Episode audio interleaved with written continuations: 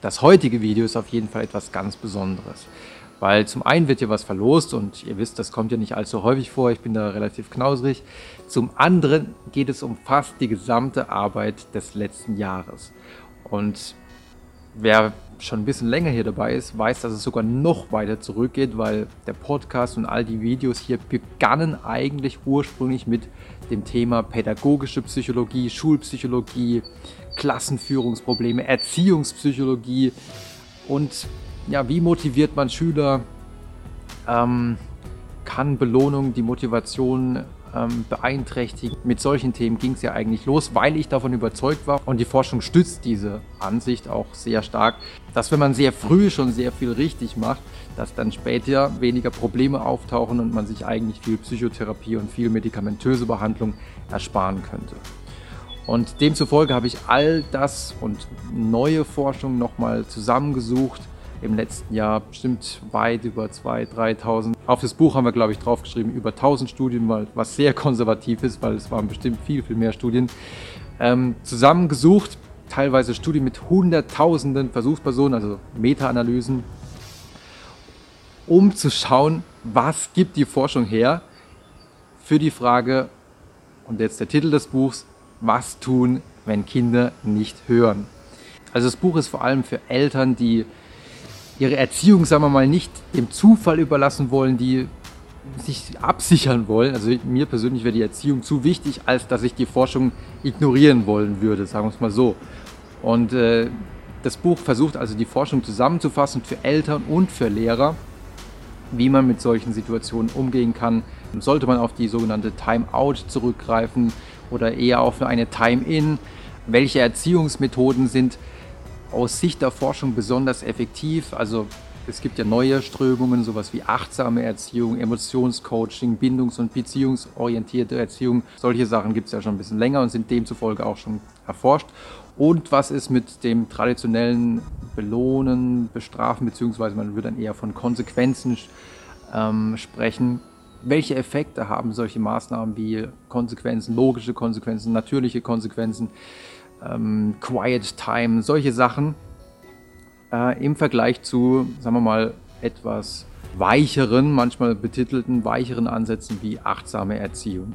Und das gegenüberzustellen, das auszuwerten, wie viele Verhaltensprobleme es dann, wenn man das eine anwendet oder das andere anwendet, es dann im Nachhinein auf Seiten des Kindes vielleicht noch gibt. Und das ist meines Erachtens das Besondere an dem Buch, dass eben nicht nur Erziehungstipps gegeben werden, sondern auch ganz klar gesagt wird, dieser Tipp hat jene Wirkung und dieser Tipp hat diese Wirkung. Welche Strategien man dann am Ende anwendet, das ist jedem natürlich selber überlassen. Da spreche ich niemandem rein.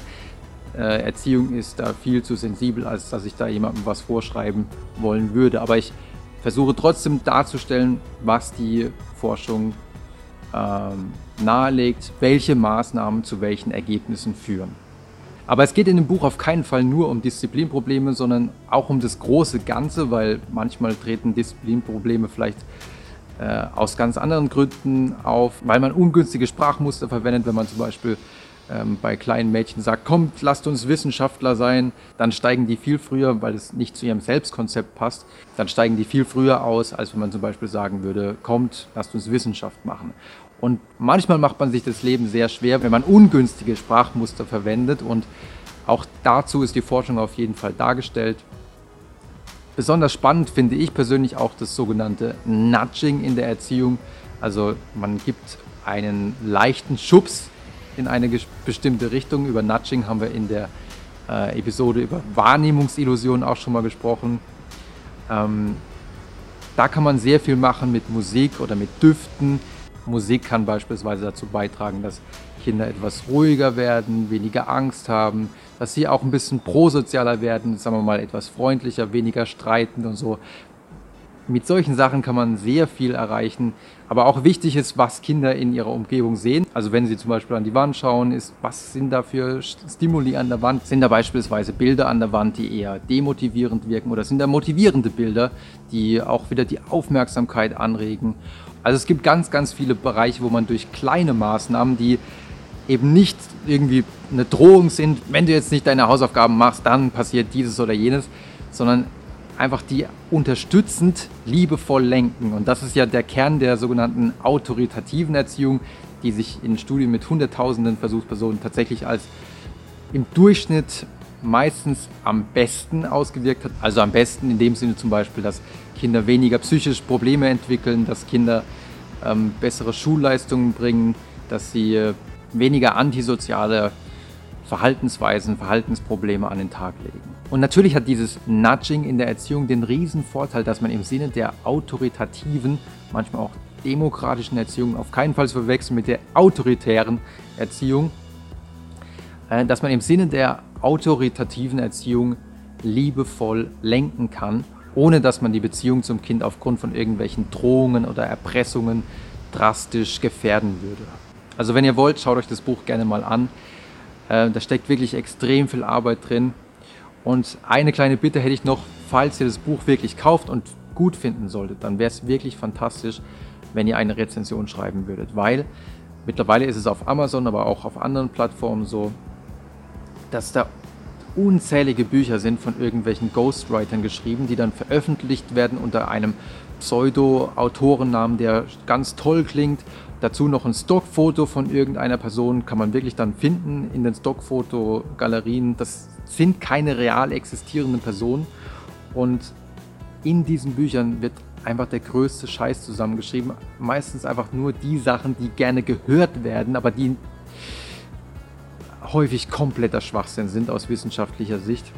Und darunter leidet die Qualität des Buchmarktes sehr und dadurch wird auch immer mehr Fake News und immer mehr Pseudowissenschaft in irgendwelchen Büchern niedergeschrieben, die äh, entweder frei erfunden sind oder diametral zu dem stehen, ähm, was in der Wissenschaft tatsächlich Sache ist. Aber was das Ganze wirklich schlimm macht, ist die Tatsache, dass dann so ein Buch veröffentlicht wird und es werden direkt 150 5-Sterne-Rezensionen eingekauft. Also es gibt da entsprechende Facebook-Gruppen, wo man sich sowas einkaufen kann. Und der normale Nutzer hat wirklich gar keine Möglichkeit, das zu durchschauen. Und daher leiden darunter extrem viele gute Wissenschaftsbücher, wo die Leute nicht nur zwei Wochen recherchiert haben und sich irgendeinen Quatsch zusammengesucht haben aus dem Internet, sondern wo wirklich ganz viele Studien gewälzt wurden. Solche Bücher leiden darunter, weil die stehen dann ähm, rezensionstechnisch zumindest häufig sehr viel schlechter da als solche äh, Ghostwriting-Bücher. Sorry, dass ich das nochmal sagen musste, aber das ist etwas, was wirklich katastrophal ist momentan. Ähm, ja, jetzt zum positiven Teil der ganzen Geschichte. Vielleicht müsst ihr das Buch nämlich gar nicht kaufen, denn wir werden nochmal exklusiv für äh, alle Leute im Podcast und hier auf YouTube drei Bücher, drei Rezensionsexemplare rausschicken. Schreibt mir einfach, ähm, wenn ihr den Podcast hört, guckt mal auf der Webseite psychologielernen.de, da gibt es auch meine E-Mail-Adresse, könnt ihr mir einfach schreiben, dass ihr den Podcast gehört habt und dass ihr Interesse habt an einem Rezensionsexemplar. Oder schreibt einfach unter dem Video hier auf YouTube, dass ihr gerne eins hättet und dann ähm, schreibe ich euch was Schönes rein und dann schicke ich euch das. Und das soll es auf jeden Fall für heute gewesen sein. Vielleicht sehen wir uns ja beim nächsten Mal wieder.